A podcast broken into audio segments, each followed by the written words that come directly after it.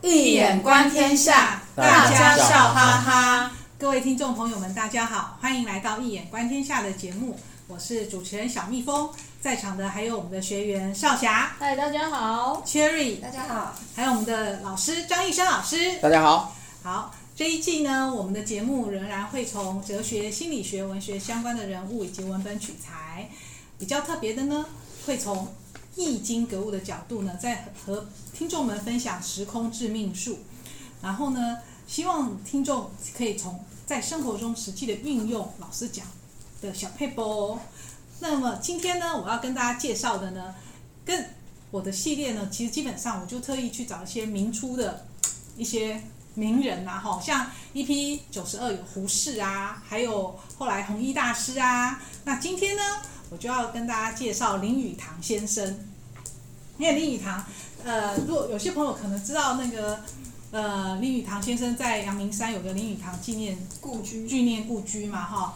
呃，其实他是后来才来台湾居住的。那他生于一八九五年，他很特别，他在明初的那些名人当中是很特别的，因为他从小他他是福呃他福建人，然后呢他是生活在山上。山野之中，然后他父亲是个基督教的牧师，所以他从小其实受的是西洋的教育。嗯，所以这是跟其他的名出名人胡适啊、徐志摩他们很不一样的。嗯，所以说他后来呃，他他直到念大学都是念那些教教会学校，西方教会学校圣约翰大学。嗯，毕了业之后，先在清华大学教英文。那那时候呢，已经一九一五年了。嗯，那时候一就一九一五年，他那时候的新文化运动呢，是宣扬民主跟科学，而且反反恐反呃整理国故啊，然后引进很多西方思想啊，然后就是反以前守旧的东西。可是呃，林语堂先生很特别，因为他反而对那些旧国学他反而不清楚。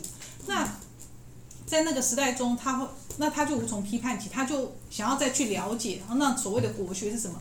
诶。反而他从这样子，因为他从小先受到这些西方的教育，西方教会学校的教育，然后再回过头来看这些国学的东西之后呢，很特别哦。他出国，他后来获得奖学金去国外念书的时候，他研究的后来获得的博士论文的主题是音韵学，是汉字音韵，所以古汉语的语音学，他是博士论文的，而且后来呢，还是呃，他先在美国留学。然后后来，因为呃奖学金有有中断的问题，所以他后来又跑去欧洲一些边工作边念书。后来是在德国的莱比锡大学获得博士学位。那这个他的那个汉语的语音学是需要相当的国学功夫，而且所以后来他对汉字还有音韵有很深入的了解。这也是后来大家有听说过。最早期，居然他很厉害，他是个文人，居然能够发明中文打字机，而且造成他破产。对，后来没有量产嘛？对，因为中文打，因为因为他对，我觉得真的很特别，他对音韵那么了解，然后对汉字，其实他有一度很想要当物理老师的，他本来很迷科学，对，因为因为他受西方的，对他因为他受西方教育嘛，而且那时候是赛先生、德先生，嗯、所以他他他去研究那些中文打字。打字，然后把他的之前呢，他之前所赚的钱那些版税，他可是其实他赚了不少钱。他那时候出版《无国无民》，My Country My People，在一九三五年的时候，四十一岁的时候，在欧美大受欢迎。后来过了两年，又出版《生活的艺术》，呃，《Importance of Living》哦，是美国非文学类作品第一名，最畅销的。所以其实赚了不少钱。可是他为了发明这些这个打字机。可是，就是破产了，破产了，嗯，破产，而且后来因为这件事情，再加上后来的一些呃财，他好像也有投资一些呃什么基金啊，后来也是破产嘛，所以造成他其实到了后来，几乎每年都需要写一写写一部作品，才可以维持一些经济，因为其实家庭蛮大，而且他也资助他们家里的亲友，嗯，可是很特别是说他。他这种从西方，他先从先受西方的这种教会学校的教育之后，再回过头来了解我们国学的时候呢，他的看法跟其他明初名人不一样哦。他就提到说，他他他认为他他他写的那个生活的艺术跟无国无民，其实在美国大受追捧，让美国人让欧美人士对于所谓的中国文化有了新的认识，也从此迷上了中国文化。跟胡适不一样，胡适只是很多，呃，大家如果还记得的话，他只是跟很多的。他有很多的白人女友，对那时候排华政策，那也是跨文化。对，那时候在排 在那种排华，在那时候美国是一个排华，对很有种族歧视的一个情况下是很特别的。可是英语堂更特别，他是可以写出一种跨文化的作品，然后让让那些欧美人士迷上中国文化，差点拿诺贝尔奖。对，而且曾经多次被提名诺贝尔诺贝尔奖，所以说，然后后来还翻译了什么孔子的智慧啊、老子的智慧，帮很多我们的一些古籍，然后古书，然后翻译给外国人。所以说，我觉得就是说，英文特好。对，而且呃，而且他不止发明打字机，他还发明可以挤出牙膏的牙刷。他其实他这么喜欢发明东西，对，他其实还有很多小发明，他真的还有很多小发明，所以。我很讶异，想想请问老师啊，林语堂先生的八字从一眼观天下来看，他其实不只是文学具有创，因为他的翻译不是单纯的翻译，他是很有创造性，能够把我们这些古籍，然后用现代化的语言、现代化的英语，用现代化的英语，那时候现代化的英语介绍给欧美人士，他真的很有创造性，所以在文学也很有创造性，所以他的八字是有什么很特别？是不是可以看得出来？哦。诶，八字倒还好啊，但是用这个易卦来占的话，还、是比较更加的精准了、啊。那么林语堂先生是我这次为了讲这个，稍微再回看思考整个他的思想，就得到了一些很新的一些看法，让我发觉原来他是民初民国时代、民初时代，我认为思想家当中最具有跨文化的能力的人，所以呃。从小明王刚刚的简单的介绍，你可以看得出来，他的跨文化研究啊，使得他才有这个能力了。因为从小就受英文训练的人，来教英文的，所以他有能力可以去，当他重返华人文化的时候，他可以在中国文化里边国学当中得到了养分，有这种横跨中西的这种能力，我觉得是非常重要，使得他后来有这么大的成就。所以我可以得到一个小小的结论，哎，不，我还要讲，这他的思想跟他跟我太像，我跟他太像才对。就是，所以我的，哎，我这个对联呢，写的是上贯古今会东西，立心立命通太平，继往开来。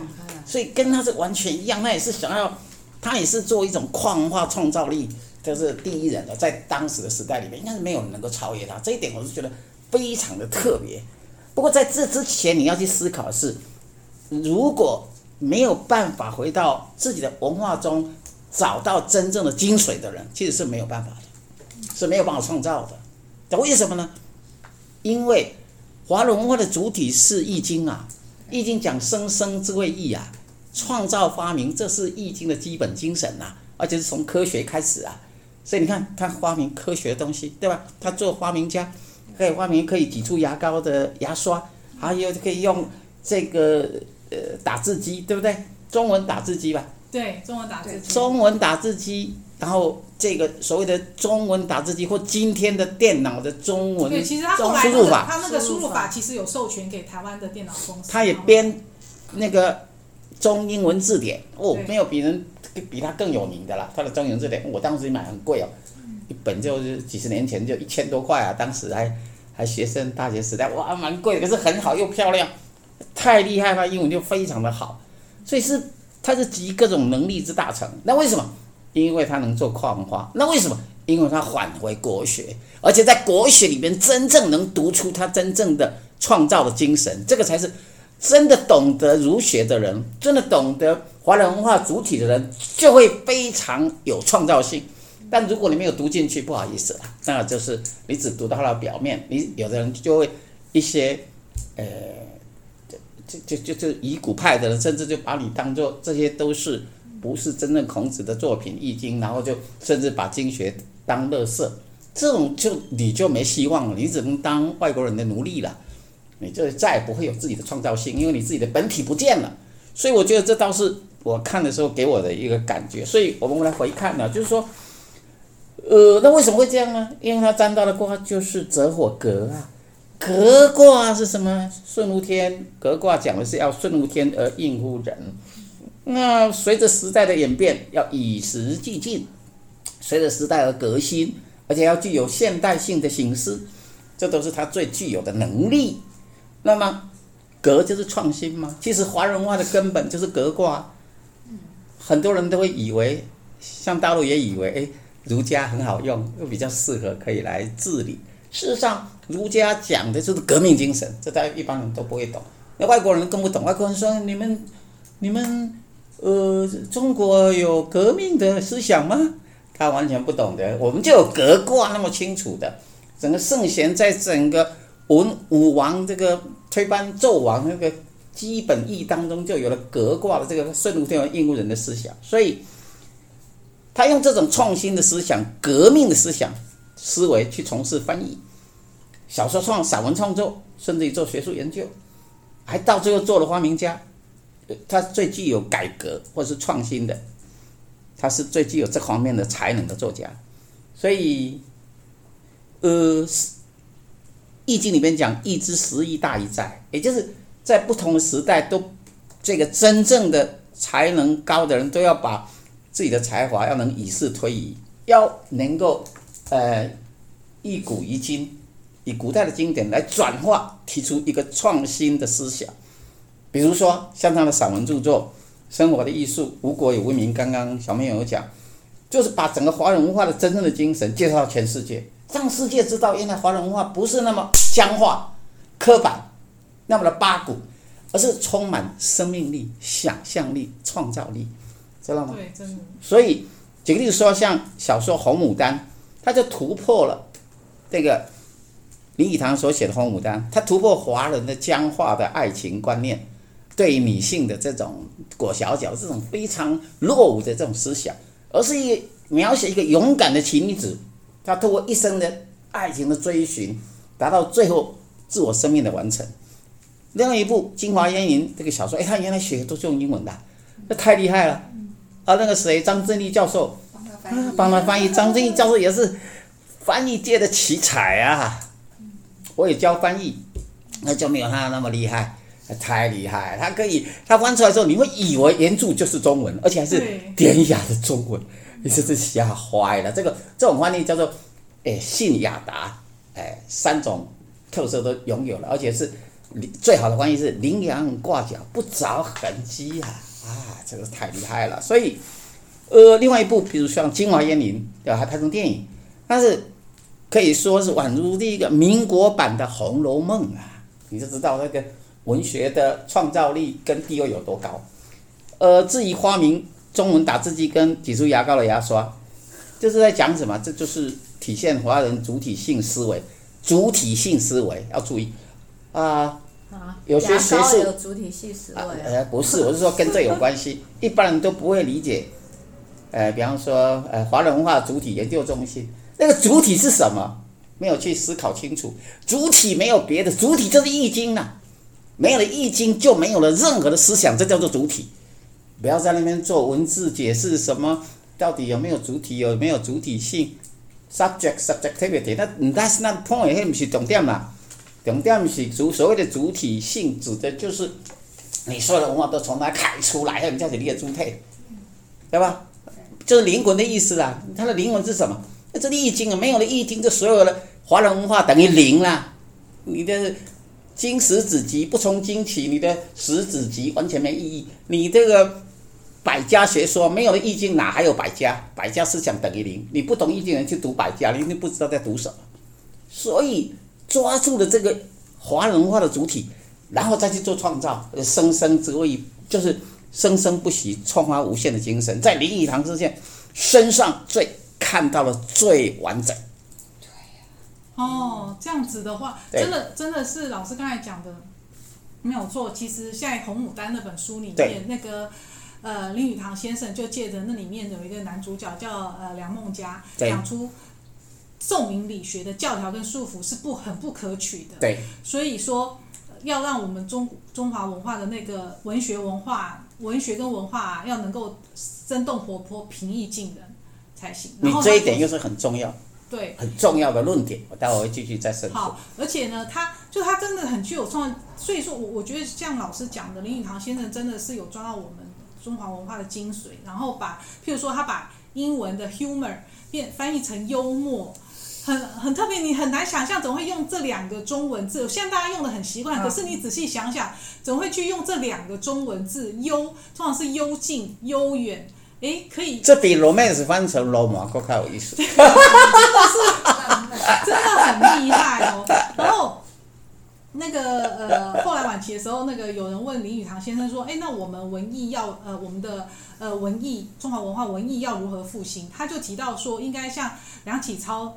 也有提倡哦，就是说，呃，梁启超先生在那个《中国近三百年的学术史》里面有提到，嗯，就说要应该要弘扬戴震的哲学，戴震的情感哲学要取代所谓的宋明理学那种理性的哲学，要把儒学转化成一个活泼有生气的生命哲学，回归孔孟学说，回归更早的孔孟学说，真正的孔孟学说，发扬孔子的幽默跟人文精神，跟孟子孟子的民族倾向。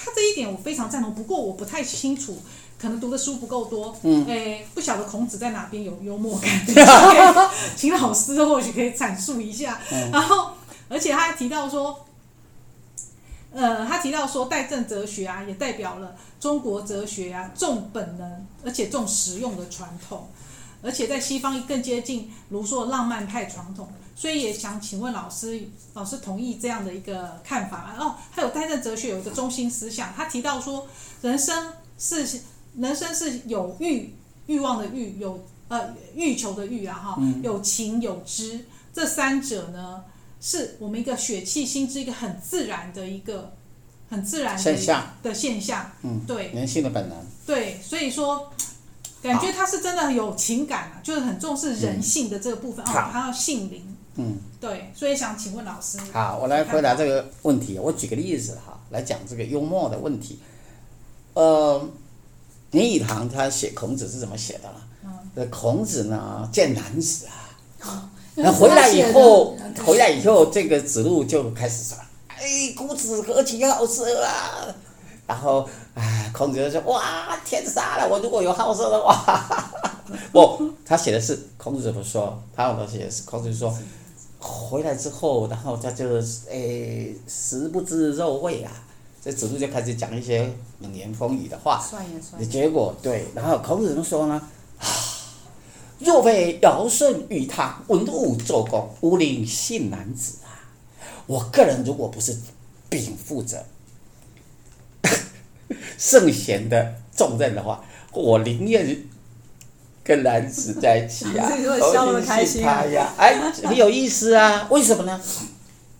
如果我们读经典都把圣人当作没有血没有肉，或是你认为其实人有他的有限性，可是也有他的局限性；人有他的理想性，可是也有他的血肉性。这样子来看才是真正的人。因此，在林语堂的笔下，那么孔子就变成一个有血有肉的，跟我们一样。就像我们讲苦若神学，如果我们把耶稣当作是一个金刚不坏之身，还被钉在十字架上，跟钉下去之后非常的痛苦，他也很孱弱，到最后全身血都流光。请问哪一个比较感人呢、啊？哪一个才具有人性啊？血都流光了。是的，所以就有血有肉才是华人文化的本质，而不是把整个华人文化当做这些圣贤都是没有血没有肉，都是有灵。这不变僵尸了吗？这是，这是反而是不是真正华人文化的精神？我觉得他在这一点就是真正很幽默。哎，你一谈会去谈什么叫做真正的这个美丽跟魅力是不太一样的啦，他就会举例。我觉得这真是很懂得人生呐、啊，哈哈，对对对，这是非常懂。裙子，对对对，你看他的红牡丹，哎，多精彩，是吧？所以，呃，但是没我我刚刚是半开玩笑，不过当然也有半真实。那我要讲比较真。比较严肃一点的，有关戴震的这种思想。那我们知道清朝的这种学术啊，其实是对于清儒啊，对整个宋明理学是，呃，有些些人是大大的加以批判。尤其像戴震啊、或者是像顾炎武。那顾炎武甚至认为清儒啊，不，戴震甚至认为宋明理学乃是亡国的学说。亡国的思想，所以宋明理学亡国论，我是非常赞同的。但是我觉得非常有趣的是，很多学者好像都看不出这一点。也是在读哲学的过程、思想史的过程，你已经忘记的思想从何而来，哲学从何而生。任何一个哲学都源自于对应一个问题，想要去解决这个问题，才提出为了时代的需求才提出这个思想。而宋理学是为了什么呢？为了在唐代的时候佛法兴盛到了极点，儒学受到了威吓，所以他需要提出一个跟他一样并比，所以他用自信。佛家讲佛性，说明你就提出一个自信，也就是回到了孟子的心性论那边去找到指引，来跟他对比说，哎，我们也有，因此转出去，这一转就变成了什么？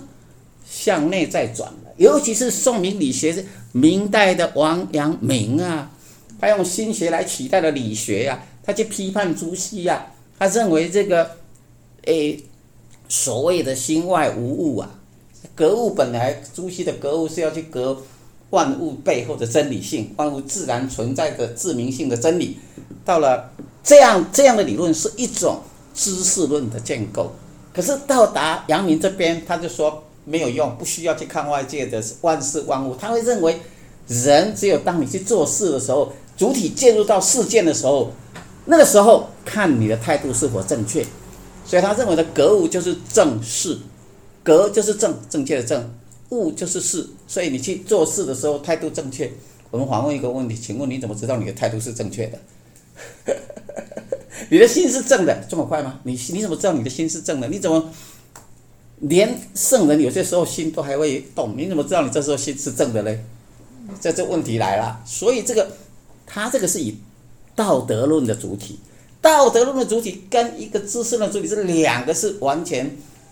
汉格的东西，可是拿来作为辩论就是不太公允的东西，因为后代人批评前代人就很轻松，就好像我现在批评王阳明也很轻松，开玩笑，因为他不会爬起来跟我，一会儿半夜的时候搞不好做梦来骂我，啊，开玩笑哈，各具有它的重要性，建立了另一个心学传统跟理学，但是再怎么说，他都已经违反了原先的宋明理学的走法。已经违反了原先从最早期的华人文化的根源，《易经》里边所谈的是仰观天地俯察万物的概念，是从观来的，也就是客观的去看宇宙外在万事都有它的真理性，看出它背后的 natural law，来作为 abide by，作为遵循的 regulation 法则，这才是真正的华人文化。所以，也就是说，当然了，华人文化的资源非常多，你如果在不同的时代。取出你最重要的，比如在当代最重要就是对应西方的，已经不再是讲民主科学这这一百年前的事啊。你现在面对的是西方最流行的什么呢？它的现象学、诠释学嘛。但这时候就是一个客观性的主体的时候，当然它里面也有主观性的，比如海德格就是比较有主观性的介入，就比较像王阳明。那胡塞尔就比就比较接近什么？就比较接近原儒的精神，朱熹的思想。所以要要知道这样子，所谓上贯古今会东西，你从古到今，你的学问都要能通达，而且不能有障碍，这是非常的重要。所以，呃，那就是也这也是为什么，呃，林语堂，我觉得他的整个的价值批判，他对整个呃儒学的判教是非常精准的。这一点是我认为他超越当代，呃，他同一个时代，他之所以能够有这么卓越的见地啊。比如说，我个人认为，对整个原儒最清楚、读清楚他的思想，除了唐金毅，当然最重要是我说那个更有创造力的是那个熊十力了。那熊十力他在大陆，对吧？可是熊十力他的那个整个的这个新唯识学，是从《易经》的本源论再去转化唯识学，变成新唯识学，所以他的创化力已经是很有创造力。可是，呃，林语堂又不一样，林语堂是。具有跨文化的力量哦，它可以东西可以混用，而且是非常具有创造力。所以我觉得是诶，在明初这个时代里边的学者当中，我认为脑筋最清楚，而且对整个国学的认识，你看他对音韵学这个东西有很深的研究。也就是说，如果一个只精通西学的人，而不回到自己的文化本源，你永远都只能是人家的 follower，跟人家走。你不能有创化力。那你回国学当中你的本源错误，没有回到最根源，那也是不行，知道吗？没有回到易经的根源、经学的根源的话，你想要做创造，你可能创造不出来。因为什么？因为你还没有到最深的奥义之处，你无法真正发挥你的民主的精神。民主文化的精神一定有它的根源。你回到那里，你的心灵不但得到安顿，而且你也才有可能有创造力，这是非常重要的启示。嗯。所以老师像那个刚才提到啊。提到很多嘛，然后林语堂他先，呃，他他其实他呃在文学，因为真的是他抓到了，而且是回到了我们华人文化的根源，没错，所以这么具有创造力。对。然后他有人说他是一个自由主义者，这个其实是不容置疑的，因为他其实他也批判了很多共产党啊什么的。然后可是他很特别哦，他可是他也意识到所谓的自由主义的大头大哥就是美国嘛。他有意识到美国式的和平不会带来真正的和平。对。他认为美国式的和平也不会为人类生活带来意义与幸福。对。因为西方的现代性从本质上出现了问题。嗯。因为西方现代性是只是科学物质主义，它缺乏宗教或者道德的维度。对。那关于这一点，老师怎么看？人生一定要有宗教吗？嗯、是。像呃，是有道德维度就好，因为其实说实在，现在不一定很大家都会有宗教嘛。嗯、那我们人其实除了知识论的追求之外，道德这是我感觉是最起码的。那老老师的看法怎么样？OK，这个问题呢，我们要首先要去考虑的就是东西文化的差异问题。先从东西文化的差异思考起，也是从一眼观天下的角度来看的话，美国人他追求的是物质世界的满足。物质世界相对的，华人追求精神世界的满足。那为什么呢？很简单，因为东方属木，对不对？东方文化是木火通明，木的开展就是火，木火通明。西方属金，开下去就是水，金水相生。木火通明比较重视道德，比较重视价值，比较重视意义。那西方文明呢？金水相生，比较重视金钱、现实、欲望。那所以不同的民族、不同的文化，你也不能说谁比较高明，这样不公平。是什么？天生的血缘的 DNA，民族的 DNA 不一样，只有差异，没有高低，只有差异，各有其存在的理由。那么，呃，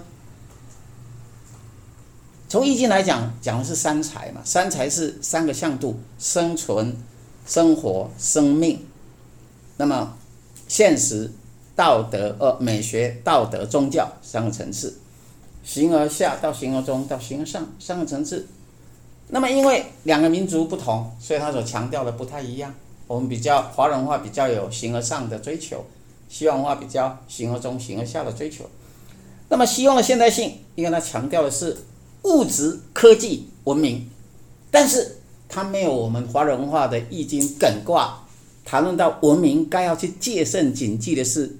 知其所止，山火賁卦讲文明所止，文明必须要知道止于何处，欲望的不能够满足，永远的追逐着不知所止。一科技不断的发达，忘记了这一个科技的伦理。你没有了伦理的这个概念的话，比如 AI 的不断的开展，比如呃机器人这些种种，比如是包括元宇宙，要去考虑的是它的伦理问题。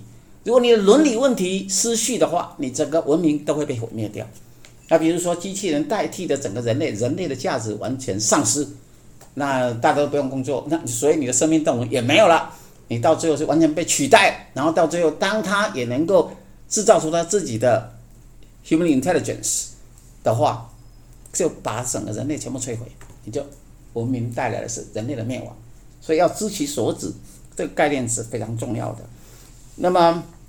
因为他们过度的物质主义、资本主义的过度发展，人就变成机器的零件，人就丧失了主体的自由，人就变这个世界就变成是一个被整个时间、被整个物质、被整个经济所宰制的社会，然后使人变成被剥夺掉了呃自己的主动性、能动性，然后甚至于产生了人与人之间的 alienation，疏离感的问题，再加上西方的这个科技已经把神这个概念把它取代掉，现在变成谷歌大神，Google 变成另一个大神，已经不再相信耶和华。那这样的话，丧失了整个的那个原先宗教的信念也丧失了，所以它变成是一个在一个动乱又无法得到安顿力量下，变成一个呃现代性的危机。而现代性就变成是全球化，大家受它所谓的美国又提出所谓的普世价值，大家都跟你一起产的价值，这个造成很大的一个问题。当然，比较可喜的是现在中西对战，不管在科技各方面，呃，一种平衡的力量渐渐形成，就不至于可能会变成另一个平衡的一个力量，属于政治我就不多说。那么，所以我们应该可以看得到的就是。西方的这个现代性所带给当代人类的是一个流离失所的生命心灵的困顿。这这个复旦大学的那个科学小王子他也在讨论这个问题。西大陆虽然发展科技发展的很好，经济也变得很好，但是他们一样面对的是整个所有的伦理道德被摧毁的危机呀。所以他们想要去有没有发动国学热，是为了某种程度来平衡的这样一个现代性的危机的一个可能。那么，所以呢，嗯，人如果一味的像西方人这样一直追求物质，而欠缺了道德跟伦常，或甚至于是一个呃精神性的呃宗教这个力量化，那这个你就会怎么样呢？丧失原先人本质上会有追求，除了有限性，会有追求无限性。甚至于生命的终极关怀的这样的一个问题，也就是说，人为何而生？终极去处在哪里？如果失去了这些的关照，那人类最终就就是要面对一个流离失所的、无法回避的生命问题。所以，举个例子说，像《红楼梦》，《红楼梦》当中就会有所谓的神话世界。那神话是什么？神话是整个人类源头意义的探索。所以。它提供人们对人的本源性的思考，而且也预示了人类早晚都要回归宇宙大化的宿命。所以，从这个角度来看，形上宗教的维度，乃是人类生命成长历程当中心灵必须企及的高峰跟归宿。所以，呃，不可能，人类不可能一味的，也只是去崇尚物质、科学这些东西，而欠缺，呃。道德维度，或者只有道德维度，而不需要宗教的最后的生命的关怀。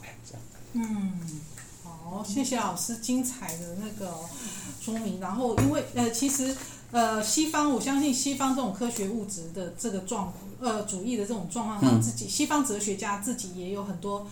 反思很多反思。嗯，那各位朋友们，如果想要听到不同哲学家的话，欢迎呃，你要呃填写我们节目资讯里面的意见连订阅连接。老师其实每个月的实体讲座，都都会针对不同的中西哲学家、中西呃文化来进行不同的呃讲演。然后，而且刚才老师提到我们现代性，现代对于现象学跟诠释学。那老师写的这本新书呢，《易经符号诠释学：当代华人格物的理论与实践》，正是回应当代胡塞尔现象学最最等于说是最现代的一个现象状况，如何去抓取事物万物之背后的本质，解决了他们，解决了他们的困境。对，解决。这种呃不知所以的困境哦，所以说不是不知所以，是解决了西方现象学方法论上所有的步骤的困境。我用易经的符号诠释学帮他给解除了。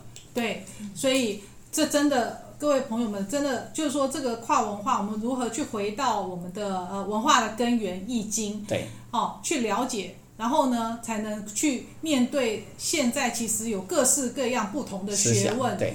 哲学思想，你如何去面对？我们要你经中的易经，就天下学问都很 easy，所以叫做简单的经，一切学问都化成简单。对的，所以喜欢我们节目的朋友呢，请订阅我们的节目，也帮我们分享节目资讯。那老师呢，其实也有开易经的格物基础班，那相关的朋友有兴趣的话呢，也可以来信询问。